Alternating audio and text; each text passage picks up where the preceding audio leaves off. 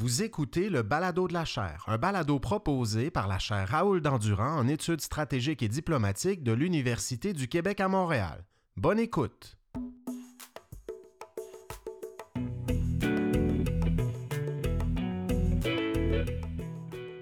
Bonjour tout le monde, je m'appelle Frédéric Gagnon, je suis titulaire de la chaire Raoul Dandurand en études stratégiques et diplomatiques, directeur de l'Observatoire sur les États-Unis de la chaire, je suis professeur titulaire au département de sciences politiques également où j'enseigne la politique américaine. Mais ça tombe bien parce que la table ronde d'aujourd'hui porte sur, vous le voyez ici à l'écran, ce scrutin capital qui aura lieu mardi. Donc, on va parler des enjeux des élections américaines de mi-mandat. Vous en avez entendu parler dans les médias, j'en suis certain, sinon dans des conférences, sinon vous suivez ça à la maison grâce à des sites de toutes sortes, comme celui de 538, celui de Real Clear Politics ou celui de la chaire Raoul d'Endurant au www.endurant.ucam.ca où on a fait paraître euh, récemment, j'étais pas là parce que je suis en année sabbatique en ce moment, mais je suis sorti de ma tanière pour participer à cet événement d'aujourd'hui. Mais euh, plusieurs des gens que vous voyez ici et d'autres chercheurs de l'Observatoire sur les États-Unis de la chaire Raoul d'Endurant viennent de faire paraître un guide sur les élections de mi-mandat. Si ça vous intéresse de le consulter, c'est une belle ressource en français où on vous explique quels sont les enjeux des élections, les courses à surveiller, euh, quels sont les risques pour la démocratie américaine cette année? Euh, pourquoi parle-t-on d'avortement? Pourquoi parle-t-on d'enjeux comme l'inflation, l'économie et tout ça? C'est disponible sur notre site Internet. Et on va, à quelques jours du vote, euh, vous entretenir, nous entretenir avec vous, parce que vous pourrez poser des questions aussi à un moment donné durant l'activité d'aujourd'hui. on va discuter de ces enjeux et de tout ce qui a à surveiller en vue de mardi prochain.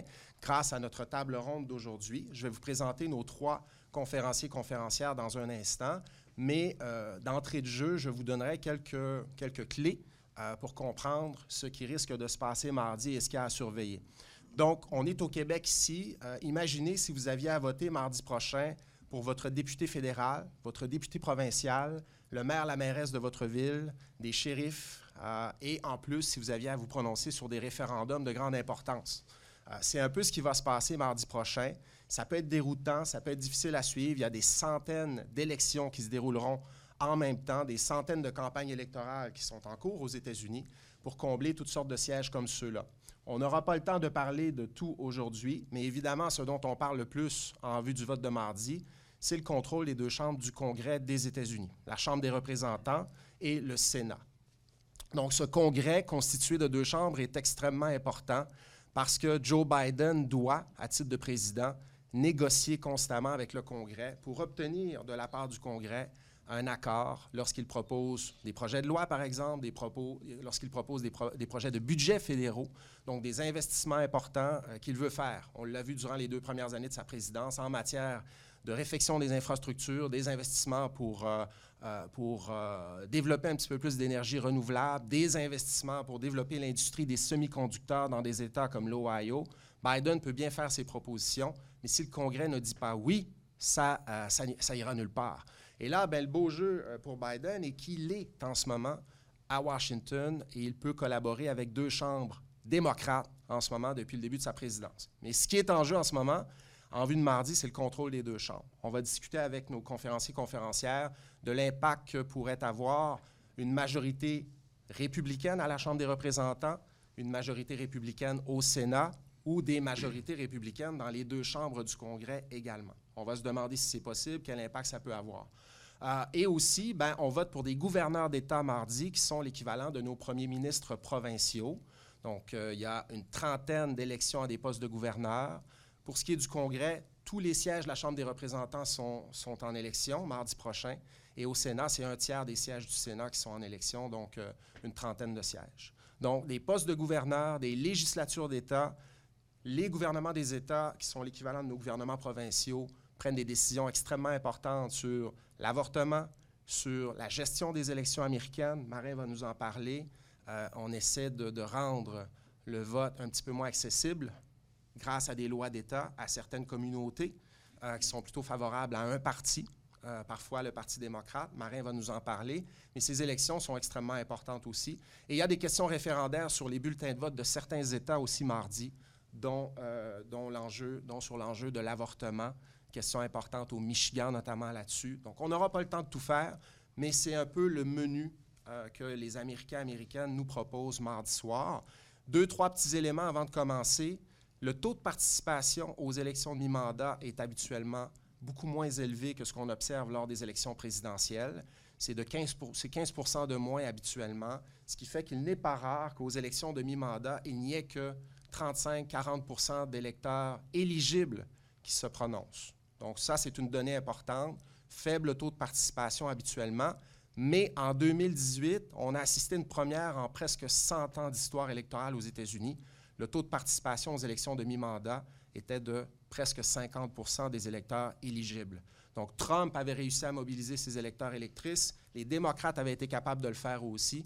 Et ce qu'on constate, c'est qu'il y a eu beaucoup de votes par anticipation en vue des élections de mardi et que le taux de participation pourrait avoisiner peut-être encore ces 50 %-là. Ce qui prouve que les deux partis, en fait, les électeurs des deux partis sont extrêmement motivés. Euh, les démocrates tentent de faire sortir leur vote grâce à certains enjeux dont on va parler, les républicains également.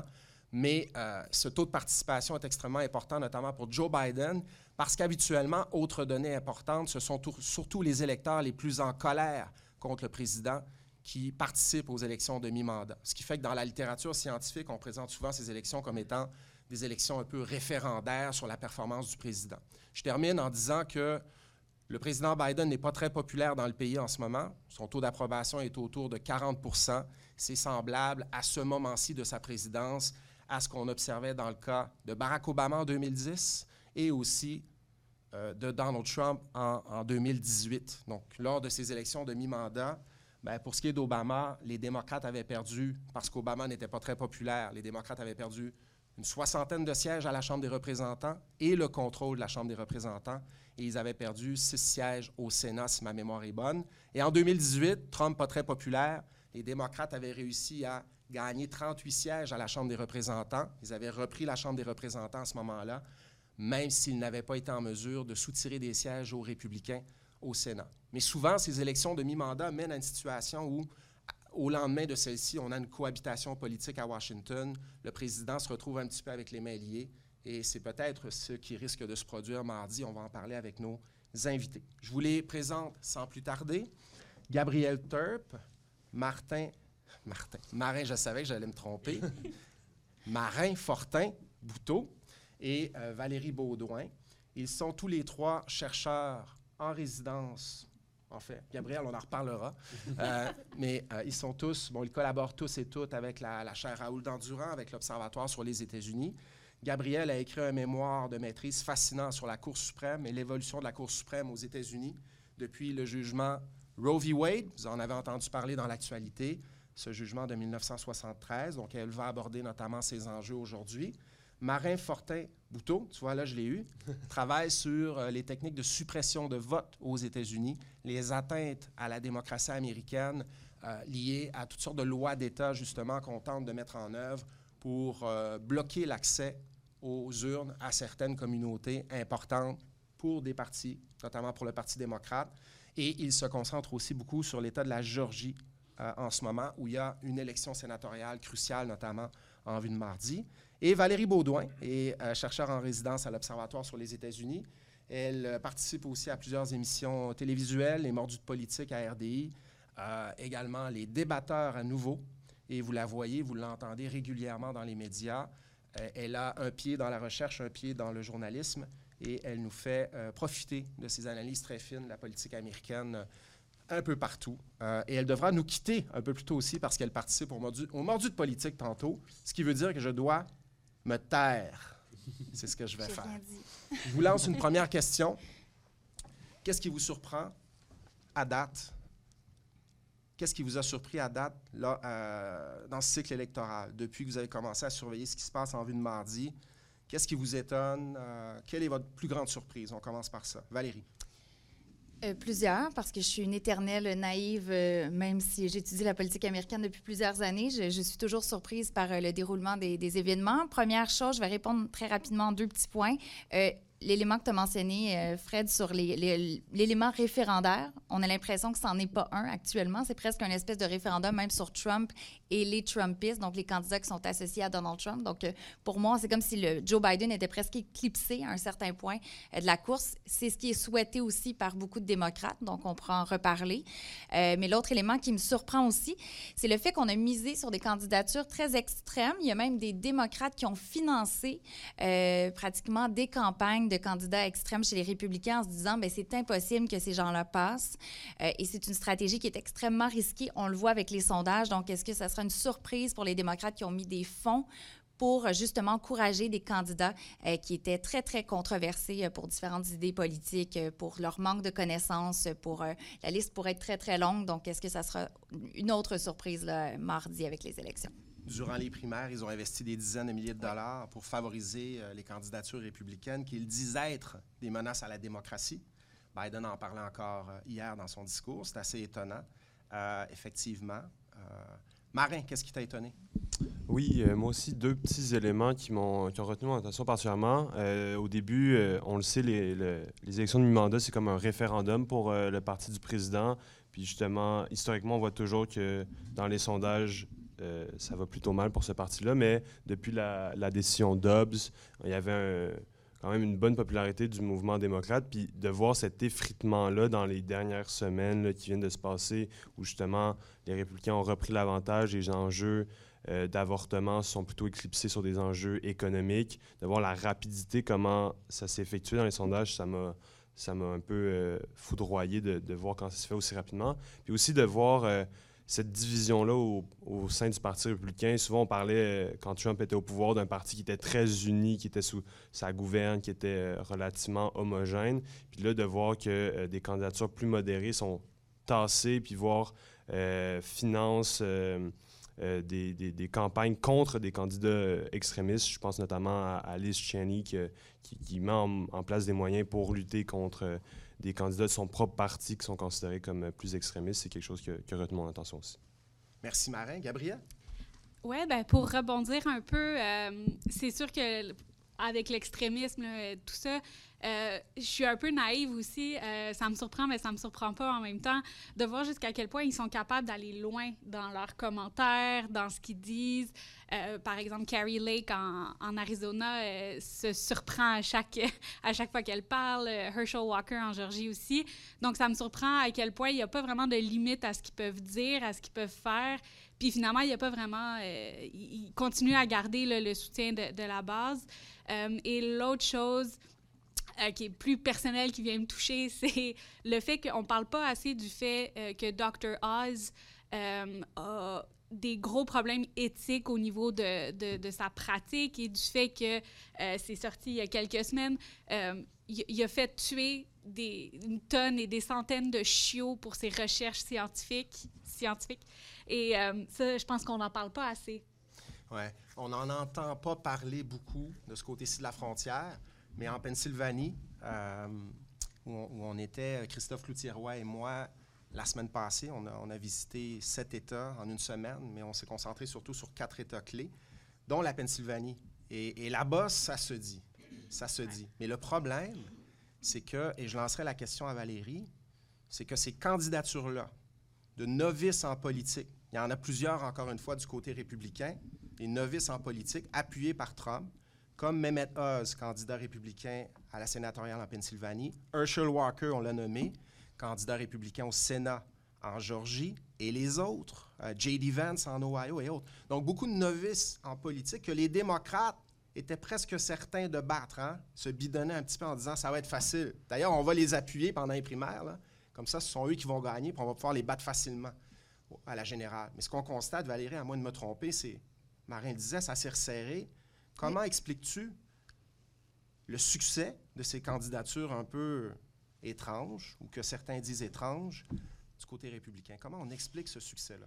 Bien, on, on l'explique de plusieurs façons et je pense qu'on n'a pas personne le secret pour comprendre vraiment à quel point des candidatures aussi extrêmes peuvent passer auprès de l'électorat. Mais dans les, sondages, ce qu'on voit, c'est que les gens votent pour le parti et moins pour le candidat. Donc, ça ne fait pas nécessairement partie des priorités, surtout dans un système où tu as les démocrates et les républicains. Oui, il y a des, troisièmes partis, des partis indépendants, mais on s'entend que c'est extrêmement minoritaire. Donc, les gens, quand ils ont le choix entre un démocrate ou un républicain, ils se disent, ben moi, les démocrates, ça me fait peur, je veux pas payer plus d'impôts. Là, j'y vais dans les, clichés, là. Euh, je veux pas qu'on tue des bébés parce que c'est pratiquement un discours qu'on peut entendre. Euh, je vais voter pour les républicains et je veux un peu me boucher le nez. Donc, c'est pas grave, je vais ignorer euh, certaines choses parce que j'ai envie d'avoir, par exemple, un membre du Sénat de mon État qui est républicain, qui ressemble, les- le parti ressemble à mes valeurs. Donc, ça, c'est la première des choses. J'ai l'impression que la, ça, la candidature, c'est moins important que ça l'a peut-être été par le passé. Euh, deuxièmement, j'appelle ça le standard ou le non-standard Trump au niveau des scandales. Euh, on était tous, euh, on se rappelle tous de 2016, campagne électorale. Je ne répéterai pas les, fameuses paroles, mais ça commence par grab them et ça se termine par autre chose. Donc, un scandale sexuel, d'harcèlement. Euh, Il y avait aussi des, femmes qui disaient avoir été agressées sexuellement par le candidat à la présidence. Euh, il, euh, il faisait des, des, des termes qu'il utilisait pour, par exemple, les, immigrants mexicains qui venaient au- au- aux États-Unis. Plein de choses qui se sont passées et il est quand même entré, il est président, il a été président des États-Unis contre toute attente, je mets des guillemets ici. Donc, l'espèce de, scan- de, de standard que quand on a un scandale majeur, ça nous élimine automatiquement de la course. On n'a plus ça. Et on le voit, Herschel Walker, pour prendre un exemple qui, qui est assez euh, présent dans les médias, candidat pour le Sénat en Georgie, euh, ancienne star de football, ça aussi, ça, ça aide, hein, c'est un peu la notoriété à la Trump. là. je, je fais un peu un parallèle, justement, c'est une star, c'est quelqu'un qui est connu, qui est respecté euh, pour beaucoup d'Américains. Donc, lui qui se dit euh, pro euh, anti-choix en fait, l'avortement c'est un meurtre et que finalement ben non pas une femme mais deux femmes qui auraient eu des relations sexuelles avec lui, il aurait payé pour des avortements, il était au courant des procédures selon bien sûr l'information qui a circulé dans les médias dans les dernières semaines. Donc ça démontre un côté d'hypocrisie, de double standard pour certains Américains et d'autres et malgré ça, on voyait dans les sondages que l'aiguille bougeait mais pas tant que ça. Ils sont, ils sont assez près. là. Je regardais un- même un, un- un sondage, je pense que c'était Fox News qui l'a sorti, où il est en avance sur son adversaire politique, qui est l'actuel, lui, sénateur en Georgie, euh, le révérend Warnock. Donc, euh, qui, et les deux se battent aussi pour le vote afro-américain. Euh, donc, c'est multidimensionnel, mais je crois qu'on a un standard qui n'est pas le même qui était il y a quelques années. Et là, je parle même pas des gens qui disent que l'élection de 2020 a été volée. Euh, je parle pas justement de Carrie Lake en Arizona qui dit qu'elle ne va pas nécessairement reconnaître les résultats de l'élection. C'est un nouveau discours que, je vais le dire, malheureusement, on voit de plus en plus et à mon avis qui est dangereux euh, pour la démocratie américaine. Donc, on ferme les yeux sur des candidatures euh, qui laissent à désirer parfois, je vais dire ça comme ça pour être poli. Mais bon, des novices en politique qui n'ont pas nécessairement fait leur preuve encore, par aveuglement partisan, parce que l'hyperpolarisation est, est extrêmement forte dans ce pays-là. Et une donnée importante aussi, qu'on a entendue euh, régulièrement depuis le début de la campagne électorale, c'est qu'au Sénat, c'est extrêmement serré en ce moment. Chacun des partis a 50 sièges. Et les démocrates n'y sont majoritaires que parce qu'ils détiennent les clés de la Maison-Blanche, ce ce qui permet à la vice-présidente Kamala Harris de trancher au Sénat. Ça donne un vote de plus aux démocrates, juste parce que Joe Biden et les démocrates ont la Maison-Blanche. Mais on est à 50-50. Et là, ben, il y a une trentaine de courses au Sénat. Il y a probablement des gens qui se disent Herschel Walker, pas fort, mais je préfère encore voter pour lui parce que l'enjeu de l'élection est plus grand et on veut que les républicains soient majoritaires au Sénat à tout prix. Euh, ça, je pense que ça joue aussi, mais Valérie a entièrement raison. Euh, on vote pour, pour le parti, on vote, euh, et Trump a- a- changé les normes sur ce qu'est une candidature acceptable dans ce pays-là, et ça laisse des traces, même s'il n'est plus à la Maison-Blanche. Euh, au Sénat, un des enjeux, Gabriel, est celui de la nomination des juges. Parce que, bon, la Chambre des représentants et le Sénat sont deux chambres qui fonctionnent de façon différente. Et le Sénat a un pouvoir que la Chambre n'a pas, et c'est la nomination des juges. Rappelle-nous quelle est l'importance de ça et pourquoi les deux partis, justement, se disent peut-être, ben, il faut voter pour Herschel Walker, même si ce n'est pas le meilleur candidat de la Terre. ça va nous permettre d'être majoritaire au Sénat. En quoi c'est important pour la nomination des juges, Gabriel? Oui, bien, c'est important en fait parce que, euh, petit euh, topo rapide, euh, les nominations des, juges se fait, bon, le président nomine le juge, donc il nomme une personne qu'il aimerait avoir comme, juge fédéral et après ça, ce nom-là se rend au Sénat et c'est le Sénat après ça qui confirme cette personne-là. Donc, il faut que ça passe par le Sénat pour que la personne soit officiellement juge pour que ça passe euh, maintenant, euh, il faut une majorité simple au Sénat. Donc, autrement dit, ça veut dire que le parti au pouvoir du Sénat peut confirmer toute nomination ou refuser toute nomination qu'ils veulent dès qu'ils ont la majorité. Euh, étant donné les, circonstances en ce moment, comme, Frédéric disait, c'est très, très serré, c'est 50-50. donc, la, le parti finalement qui va gagner euh, le Sénat, euh, la, semaine, prochaine, va avoir le pouvoir de bloquer ou de confirmer toutes les euh, nominations de juges futurs de Biden. Petit, en termes de chiffres, là, depuis le début du, du, mandat de Biden, il a réussi à faire confirmer 75 juges. Donc, c'est 75 juges à tous les échelons fédéraux. on ne parle pas juste de la, Cour suprême, bien évidemment. donc, il a réussi à confirmer 75 juges il y a en ce moment 89 postes qui sont ouverts, donc, euh, et 45 juges qui sont en attente d'une confirmation. Donc, ils ont été nommés, mais ils attendent que le Sénat confirme ou non leur nomination. Donc, à partir de la semaine prochaine, toutes ces nominations-là, tous ces postes-là, euh, ça va soit que oui, ça va être possible de les faire passer ou ça ne sera pas possible. Étant donné que ce n'est pas juste la Cour suprême, que c'est les échelons inférieurs aussi, euh, c'est énormément de pouvoir qu'on donne parce que je ne sais pas si vous avez remarqué, les juges ont énormément de pouvoir aux États-Unis. Euh, donc, les, cours inférieurs, en nommant des juges à ces cours-là, ils ont un gros pouvoir d'influence parce qu'ils entendent beaucoup plus de causes que la Cour suprême, bien évidemment. Donc, ça va vraiment avoir un gros, gros impact euh, au niveau, euh, au niveau des, prochaines années parce que les juges sont nommés à vie aussi. Une fois qu'ils sont installés, euh, ils, sont là, pour, pour rester. Donc, même si la présidence de, de Biden se, termine bientôt, les juges qui vont avoir nommé vont rester pour des années et des années. Donc, l'impact que ça va avoir va continuer à se faire sentir après. Donc, c'est vraiment un gros enjeu pour le futur aussi. Donc, un gros enjeu. Euh, les démocrates en parlent énormément sur le terrain. On l'a vu, l'avenir des cours fédérales, l'avenir de la Cour suprême aussi, parce que vous l'avez vu, durant la présidence de Trump, il y a eu trois nominations de juges à la Cour suprême par Trump qui ont permis à Trump de faire basculer la Cour suprême dans le camp conservateur, puisqu'il y a sur les neuf juges de la Cour suprême, six juges conservateurs maintenant. Et euh, c'est cette même Cour suprême qui a rendu une décision très, très importante dans le dossier de l'avortement dont on va parler tout à l'heure. Petite précision, le prochain congrès entre, entre en, session parlementaire en janvier prochain. Euh, mais c'est vrai que les résultats de mardi, si on connaît euh, l'issue de cette élection mardi, on pourrait revenir parce que euh, il y, aura peut-être des contestations, il y aura peut-être un deuxième tour en Georgie le 6 décembre, donc il y a encore beaucoup d'inconnus pour ce qui est du Sénat. Mais si jamais on sait la semaine prochaine qu'à partir de janvier prochain, les républicains seront majoritaires au Sénat, il faut s'attendre à voir Biden et les démocrates essayer d'aller le plus rapidement possible euh, dans les mois qui restent pour confirmer ces nominations-là. Parce qu'ils sauront qu'à partir de janvier, quand les républicains reviendront au pouvoir et à la tête de la commission du Sénat sur les affaires judiciaires, bien, ce sera souvent fin de non-recevoir. Le président ou la présidente de la commission dira on ne tient même pas d'audience publique pour euh, entendre ce que vous avez à dire sur ces nominations-là. On va refuser ces nominations-là. Donc, pas tout le temps, mais ça risque d'être pas mal euh, ce que les républicains tenteront de faire si on se fie à ce qu'ils ont fait dans le passé. Donc, pour Biden, ça, c'est considérable. Et les républicains le savent, et ça explique un peu peut-être pourquoi ils disent, ben, Herschel Walker, ben, why not, Parce que la majorité au Sénat est à notre portée. On, parle beaucoup d'avortement. Les juges, je veux parler d'avortement tout à l'heure, Gabriel. On va parler aussi des autres enjeux économiques, l'inflation, j'imagine. Mais il y a un enjeu dont on parle aussi, surtout du côté démocrate marin. Le président Biden l'a abordé de front hier dans un discours qu'il a donné sur ce qu'il appelle les menaces à la démocratie américaine.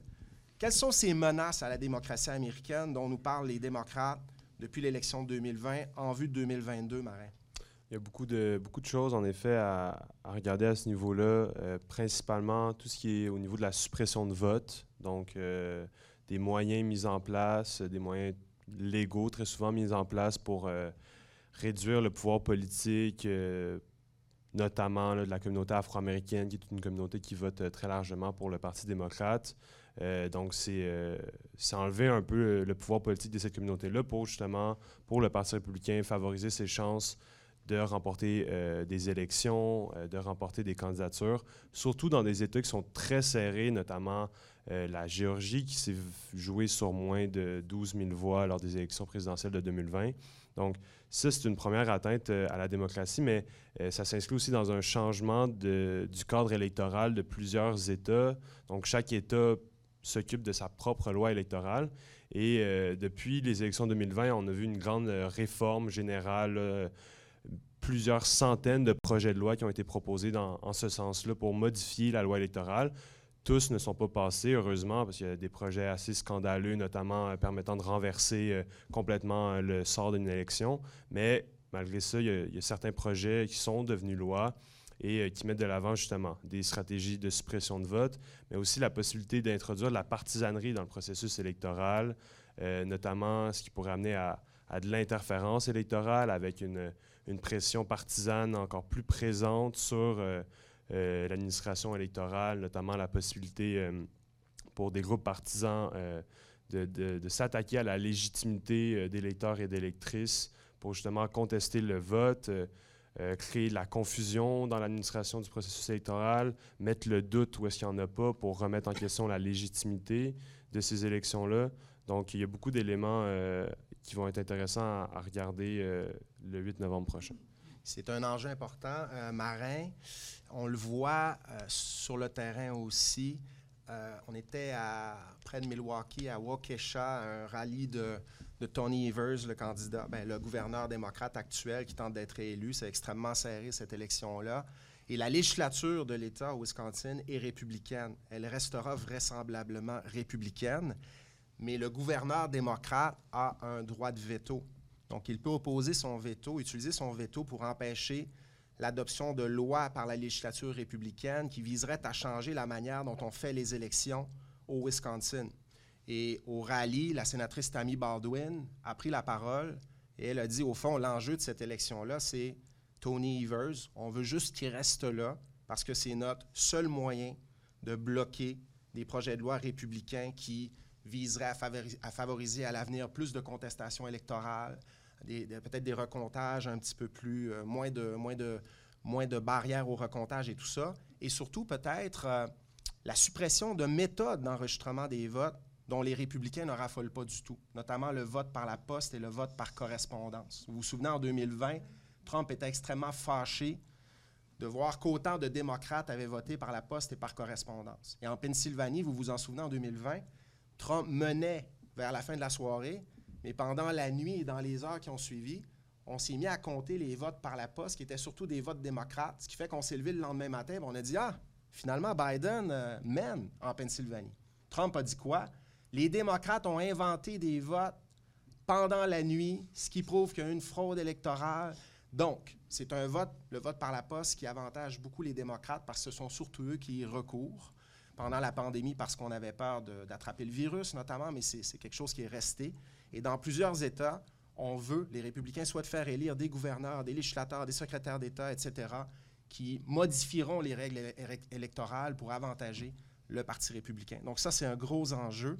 Et euh, en Pennsylvanie, cette année, durant la sénatoriale que vous verrez mardi, attendez-vous encore une fois peut-être à ce que Mehmet Oz mène en début de soirée, vers, en fin de soirée aussi, mais que le lendemain, en raison du vote par la poste qui continue à être dépouillé, bien là, euh, Federman, le démocrate, euh, rejoigne mes méthodes, ce qui pourra peut-être dire un peu comme Trump l'avait fait Ah, c'est bizarre, cette nuit, pendant que tout le monde dormait, on a inventé des votes. Qu'est-ce qui s'est passé? C'est peut-être preuve qu'il y a fraude électorale, on va exiger des recomptages, on va y aller de contestation. Et on n'est pas sorti de l'auberge parce que il y a, eu un, il y a comme eu un, précédent avec mm-hmm. Trump qui a habitué les Américains et Américaines, et surtout les républicains, que, à l'idée qu'il y, a des magouilles électorales chaque fois qu'il y a des élections. Je voulais juste ajouter un petit point parce que justement en Pennsylvanie, euh, sur euh, Truth Social, parce que Donald Trump n'est toujours pas de retour sur Twitter malgré les rumeurs euh, persistantes qu'Elon Musk va le laisser revenir. mais il a dit déjà, voyez, on fait ce qu'on a fait en 2020.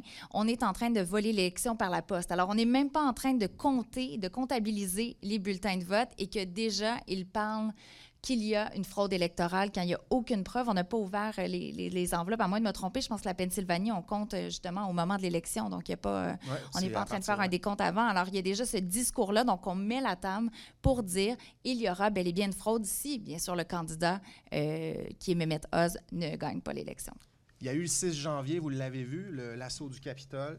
Donc, où des, des, individus et des groupes convaincus qu'il y a eu fraude électorale en 2020 on avait pris le congrès d'assaut pour interrompre le processus électoral par la force. Il y a eu des morts. Bon, vous avez assisté à ça comme moi. Un jour sombre dans l'histoire du pays. Euh, et si vous pensez qu'on est sorti de ça, ben vous vous trompez. Il y a un sondage du New York Times qui démontre qu'il y a une grande majorité d'électeurs républicains qui sont euh, très à l'aise en 2022 de voter pour des election deniers, comme on les appelle. Donc des candidats républicains, candidates républicaines qui disent comme Trump, qu'il y a eu fraude électorale majeure lors de l'élection de 2020, alors que ça n'a pas été prouvé. Euh, et l'autre chose à, retenir, c'est que mardi, sur les bulletins de vote, au pays, 60 des Américains auront l'occasion de voter pour un ou plusieurs candidats que l'on qualifie d'election deniers. Donc, c'est là pour rester. Euh, Herschel Walker en est un au Sénat. Mais Metas aussi, même s'il a un petit peu atténué son discours là-dessus, a dit qu'il y avait eu fraude électorale en 2020 et d'autres. Donc, quand Biden disait hier, il y a un risque pour la démocratie mardi, ce qu'il voulait dire, c'est qu'il est possible qu'au lendemain de cette élection-là, il y ait des dizaines et des dizaines et des dizaines de candidats républicains élus qui disent un peu comme Trump que Trump s'est fait voler l'élection en 2020 et qu'il faut changer le processus électoral. Donc ça, c'est un gros enjeu de l'élection de mardi. Un autre enjeu extrêmement important, c'est l'avortement. Et euh, Gabriel et euh, Valérie euh, ont surveillé ça au cours des dernières semaines. Je vous poserai à chacune une question. Gabriel, peut-être nous rappeler un peu le contexte. La décision de la Cour suprême Dobbs, comment elle a changé le paysage électoral aux États-Unis? Et, et peut-être tu peux nous dire jusqu'à quel point cet enjeu-là est devenu saillant dans les débats en raison de la décision Dobbs de la Cour suprême. Et Valérie, je te lance la question tout de suite. Est-ce que les démocrates ont bien fait? Ben, je ne parle pas de l'enjeu de l'avortement parce que ça, évidemment, on a tous et toutes nos positions personnelles là-dessus.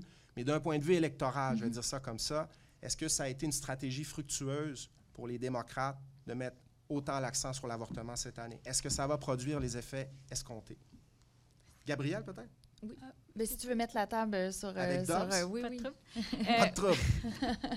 Euh, donc, c'est ça. Donc, c'était cette, euh, terme, euh, le terme de la Cour, en français, je sais pas, la session? session. La session passée de, de la Cour, euh, la, la, les, les, neuf juges de la Cour suprême, en fait, ont décidé d'entendre la cause Dobbs, qui était une cause qui remettait en question le fait que l'avortement était constitutionnellement protégé.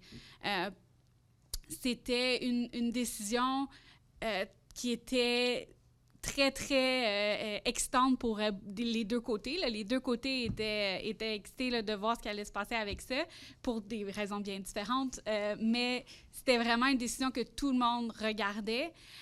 et euh, au mois d'avril, si je me souviens bien, il y a eu un, un mémo, en fait, qui a, été, euh, qui a été sorti de la Cour et c'était, en fait, euh, un brouillon de la décision qui annonçait officiellement que le droit à l'avortement qui est protégé par le, le, jugement Roe contre Wade de 1973 avait, en fait, n'existait plus.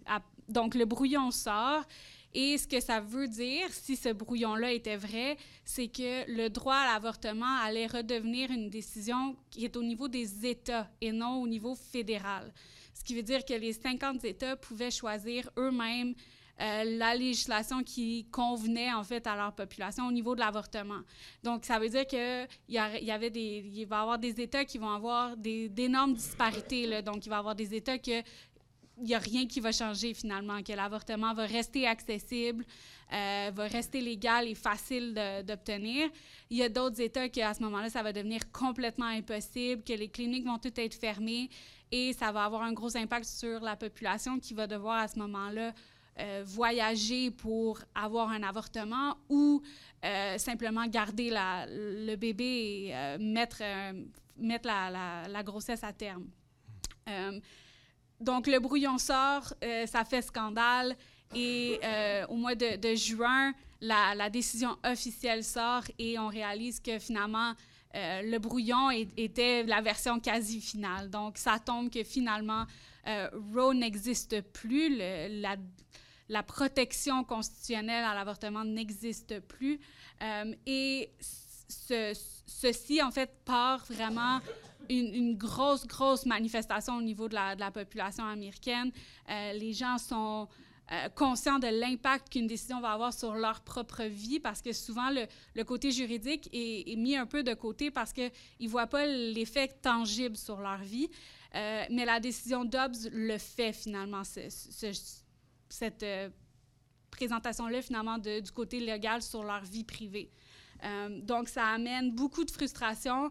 Euh, on l'a vu à partir, euh, quand, quand, la décision tombe, le taux de femmes qui sont inscrites sur les, les listes électorales ont augmenté en, flèche.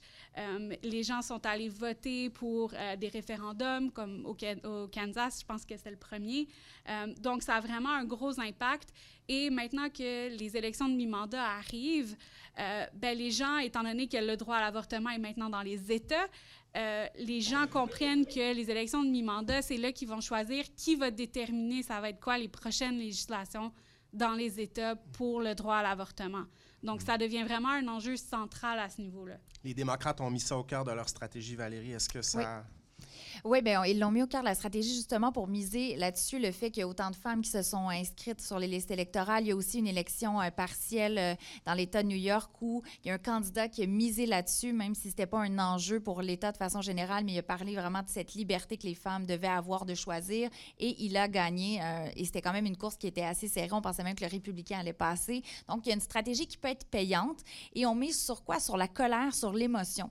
Ça peut être vraiment un facteur qui motive les gens à aller voter, de dire parce que l'élection de mi-mandat, tu, tu l'as dit d'entrée de jeu, euh, euh, Fred, que, que c'est pas l'élection où on va, euh, on va voter massivement. C'est pas une élection présidentielle, mais quand tu es frustré, quand il y a un enjeu qui te touche personnellement te, ou qui touche ta famille, peu importe, tu décides peut-être de sortir et d'aller voter, d'exercer ton droit de vote et de t'inscrire sur les listes électorales, parce que là, on pourra en parler longtemps. C'est assez compliqué le processus juste pour voter aux États-Unis, dans certains États. Alors ça, c'est la première des choses. Le problème, à mon avis, et c'est l'analyse entre autres, de Bernie Sanders, un sénateur, le sénateur du Vermont qui est très connu. Il a dit c'est beau l'avortement, je suis tout à fait d'accord, c'est un, un élément central, mais on a peut-être mis de côté l'économie, l'inflation, l'enjeu sur lequel euh, vraiment misent les républicains, ils marquent des points parce que dans à peu près tous les sondages, et le dernier, j'en ai vu un de Gallup, entre autres, 89 des gens disent que l'économie est extrêmement problématique. Donc, c'est quelque chose pour eux qui est un facteur pour les motiver d'aller voter, qui motive les républicains pour aller voter. Alors, est-ce que le fait de mettre ça de côté, c'était pas une erreur? Est-ce qu'on aurait dû euh, avoir les deux sujets, donc miser sur le côté justement de l'avortement, qui est une question extrêmement importante? Euh, tu l'as très bien expliqué, le fait que justement, c'est les États qui vont décider. Alors, il faut voter pour des gens qui vont décider du bon côté, dépendamment des valeurs euh, des, personnes. Euh, mais l'économie, c'est peut-être aussi justement une erreur de ne pas avoir mis plus d'importance là-dessus. Et Barack Obama aussi, euh, il participait à un podcast il y a quelques semaines, Pod Save America, où il disait aussi le discours des, démocrates, c'est trop cérébral. on n'est pas assez excusez-moi l'expression, sur le plancher des vaches à parler d'enjeux qui vont toucher monsieur, madame, tout le monde sans vouloir faire de généralité, mais tout le monde a besoin d'aller faire l'épicerie, euh, de payer son loyer, euh, de mettre de l'essence dans la voiture. Bref, est-ce qu'il ne faut pas centrer ça là-dessus euh, et pas juste être dans, dans, des sujets, oui, qui sont importants, mais que peut-être on devrait, disons, diviser l'attention des électeurs? Merci beaucoup. Est-ce que quelqu'un voulait ajouter quelque chose là-dessus? Non? c'est extrêmement intéressant. si vous regardez est-ce que je peux dire quelques mots là-dessus, s'il vous plaît? 2016, ça s'est joué où, l'élection? L'élection présidentielle. Dans quels États? Louis, tu te rappelles? Quels États, Louis? Michigan, Ohio. 2020, ça s'est joué où? Cette année, ça se joue mardi pour la sénatoriale, disons. Pas juste là, mais c'est vraiment devenu l'épicentre des élections américaines, ou un des, une des régions les plus importantes pour les, pour les deux partis. Et ce que Valérie dit, ce que Barack Obama lui a dit, Personnellement. va tout à fait dans le sens de cette stratégie, en fait, de, cette, de ce débat qu'il y a au sein du Parti démocrate, où des démocrates ont dit cette année, il faut faire campagne sur l'avortement, c'est notre enjeu, ça va permettre de, ça va permettre de faire sortir euh, euh, des électrices qui sont frustrées contre la décision Dobbs et tout ça. Et il y a des démocrates, surtout dans le Midwest, qui disent oui, c'est important. Obama fait, fait, un peu l'écho, fait un peu écho à cette stratégie-là. C'est important, mais ce qui intéresse peut-être encore plus beaucoup d'électeurs cruciaux pour nous cette année, c'est l'inflation, le coût de l'épicerie, le coût de l'essence. Et, on, revient de ces états-là et on le voit, la détresse économique est palpable. Vous n'êtes pas juste, pas juste obligé d'aller. Aller à Détroit puis le voir. Là. Vous avez vu des photos de, de, Détroit où certains quartiers sont abandonnés à 50-60% Il y a des maisons placardées et tout ça.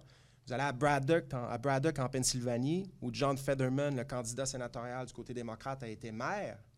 Il y a une aciérie là qui est pratiquement fermée, des maisons placardées, une détresse économique indescriptible. On parle d'une grande puissance à l'échelle internationale, les États-Unis d'Amérique. Mais il y a des régions qui sont extrêmement appauvries, et notamment au Midwest, où les démocrates nous ont dit, comme Obama le disait, comme Valérie le dit, il faut miser davantage sur l'emploi, les accords de commerce. Il faut les renégocier lorsqu'ils sont défavorables à nos travailleurs. Il faut redonner des emplois aux Américains avant tout. Est-ce que ça vous rappelle un certain discours, ça? C'est le discours de Donald Trump en 2016. Mais les démocrates se sont fait damer le pion dans cette région-là par Trump qui a insisté sur ces questions-là avec succès. Et Biden est revenu à la charge en 2020 en disant, nous aussi, on est capable de créer de bons emplois. On va tout faire pour relancer cette région-là, l'ouest de la Pennsylvanie, réindustrialiser et tout ça. Et ça a marché en 2020. Mais là, on accorde plus d'importance à l'avortement très bien du côté démocrate. Évidemment, c'est un enjeu important, mais il y a vraiment ce débat-là dans le parti. Et moi, je dirais que si les démocrates perdent mardi, c'est peut-être parce qu'ils ont trop laissé de côté les questions économiques. Mais c'est difficile de faire campagne sur les questions économiques en ce moment parce que Biden est vu comme le responsable de l'inflation, ce qui est beaucoup plus compliqué que ça. Mais c'est un discours qui marche du côté républicain en ce moment. Valérie doit quitter pour aller au mordu de politique. Veux-tu oui. nous dire quelques mots ben, avant de partir? Ben merci à tous. Euh, je vais réécouter, euh, je pense que ça va être disponible sur YouTube, entre autres, ouais. sur la chaîne. Fait que je vais pouvoir réécouter euh, vos, vos, discours et vos, vos, remarques. Mais merci à tous de, de, la présence. Merci à Fred. Et pas besoin de, de, finaliser. Les gens vont continuer sans moi. Donc, merci de votre attention pour ma part. Merci Valérie. On, on, on te salue comme ça. Et il est 13h15. Je pense qu'on pourrait y aller des questions du public euh, amorcer la, discussion avec vous bientôt, si vous le souhaitez. Euh, on a un micro ici au centre de la pièce et euh, je vous invite à aller poser vos questions si vous en avez. Et merci beaucoup. Et avant qu'on prenne la, première question, j'en lancerai peut-être une dernière rapide pour laisser à monsieur le temps de préparer sa question. quels sont les États que vous surveillez mardi on a parlé de certains États déjà, mais est-ce qu'il y a des élections en particulier que vous surveillez? Marin. Euh, complètement. Euh, comme, comme, vous le savez, moi, je m'intéresse beaucoup à, à, la Géorgie. Euh, donc, c'est certain que c'est fort probablement un point pivot pour plusieurs politologues là, pour la course sénatoriale puis le contrôle du Sénat. comme tu disais tout à l'heure, possiblement un deuxième tour le 6 décembre prochain qui pourrait mettre encore plus l'attention si ça se joue sur cette course-là pour, euh, pour le contrôle du Sénat. Donc, le deuxième tour qui aura lieu si aucun des deux candidats n'obtient 50% plus un euh, des voix. Euh, ensuite, particulièrement l'État de l'Arizona, où les postes de gouverneur, de secrétaire d'État, de procureur général, trois postes très importants dans l'administration des élections, sont représentés chez les républicains par tous et toutes des candidatures qui, sont, qui, remettent de l'avant la légitimité des élections de 2020 et donc des entrées en pouvoir à ces trois postes-là pourraient probablement dire des changements électoraux importants pour les élections de 2024, les, les prochaines élections présidentielles. Et donc, potentiellement, on sait que, par exemple, le candidat républicain pour euh, devenir secrétaire d'État euh, en Arizona, Mark Finchem. Euh, c'est quelqu'un qui, a mis de l'avant, qui souhaitait enlever le comptage électronique, mettre de l'avant un comptage manuel pour les votes. On sait que c'est un comptage qui est beaucoup plus propice à ce qu'il y ait plus d'erreurs. On sait aussi que le, vote par, par la poste, par correspondance, comme Frédéric le disait, c'est quelque chose qu'il souhaite abolir. Donc, il y a beaucoup de changements potentiels qui pourraient jouer et des changements légaux qui pourraient favoriser le Parti des, euh, républicain pardon, pour les élections de 2024. Donc, euh, d'autres États, notamment euh, la Pennsylvanie aussi, où ça va être très serré. mais ces candidatures-là, à ces postes-là, pour l'administration des élections en vue de 2024, vont être très intéressantes, notamment le cas de l'Arizona. Gabriel, est-ce que, est que tu... Oui, ben, tu m'as volé les mots, les mots de la bouche. je rajouterais peut-être le Nevada. Euh, où est-ce qu'il y a une course qui est très, très, très serrée au niveau du Sénat. Euh, présentement, la, sénatrice Masto est une démocrate euh, et elle est, elle est en grand risque. C'est considéré comme une des courses les plus, les plus à risque que les démocrates perdent comme, comme siège. Donc, c'est très... c'est une course qui va être très, très serrée, très intéressante à regarder. Et je reviens sur la Pennsylvanie avec Dr. Oz et ses chiots. aussi, je vais garder un œil un œil là-dessus pendant la soirée. Donc, je pense qu'on n'a plus le temps de faire autre chose aujourd'hui. Mais je veux, avant de vous laisser, vous remercier pour vos excellentes questions, vous remercier d'avoir participé en grand nombre à la table ronde d'aujourd'hui. Je vous invite à, suivre euh, les analyses de la chaire Raoul d'Endurant et de l'Observatoire sur les États-Unis d'ici l'élection de mardi. Après l'élection de mardi aussi, on va essayer de, savoir ce que ça veut dire pour Biden et pour la suite. Et euh, toutes les infos sont sur notre site Internet. Je ne rappelle pas l'adresse, je l'ai dit tout à l'heure. J'ai dit ce que c'est tout à l'heure. Il y a d'autres événements aussi euh, à suivre. voilà, Françoise Conéa, son efficacité légendaire, nous a préparé une diapo qui résume ce qu'on va faire d'ici le 2 décembre 2022 sur les élections de mi-mandat. Et je vous invite tout particulièrement à Remarquez qu'on aura euh, la chance d'accueillir Robert Lieberman, un expert américain euh, de la démocratie américaine, qui viendra nous parler justement de ce que vous avez abordé tout à l'heure en nous posant la question. Est-ce qu'on se dirige vers une guerre civile? Aux États-Unis, les extrémismes, la perte de confiance envers les institutions américaines? Qu'est-ce que ça veut dire pour la suite? Sachant que dans le palmarès de The Economist, et ça vaut ce que ça vaut, là, mais ils ont des critères pour pour nous proposer un ordonnancement des démocraties dans le monde, puis on voit que les États-Unis chutent dans le palmarès depuis quelques années parce qu'on on observe tous ces phénomènes-là. Des phénomènes que Marin, Fortin-Bouteau euh, a abordé aujourd'hui, suppression du vote, euh, volonté de rendre l'accès au vote un petit peu plus ardu qu'avant. Et euh, je remercie Marin d'avoir participé à la table ronde, Valérie Baudouin qui nous a quittés, et en terminant, last but not the least, Gabriel Turp qui a participé aussi à cette discussion. J'espère que vous avez apprécié. Je vous souhaite un bon après-midi et je vous dis à la prochaine. Merci d'avoir écouté le Balado de la chaire. Restez à l'affût de nos activités et de nos publications en consultant nos médias sociaux Facebook, Twitter, Instagram, LinkedIn ou notre site internet au www.dendurant.ucam.ca.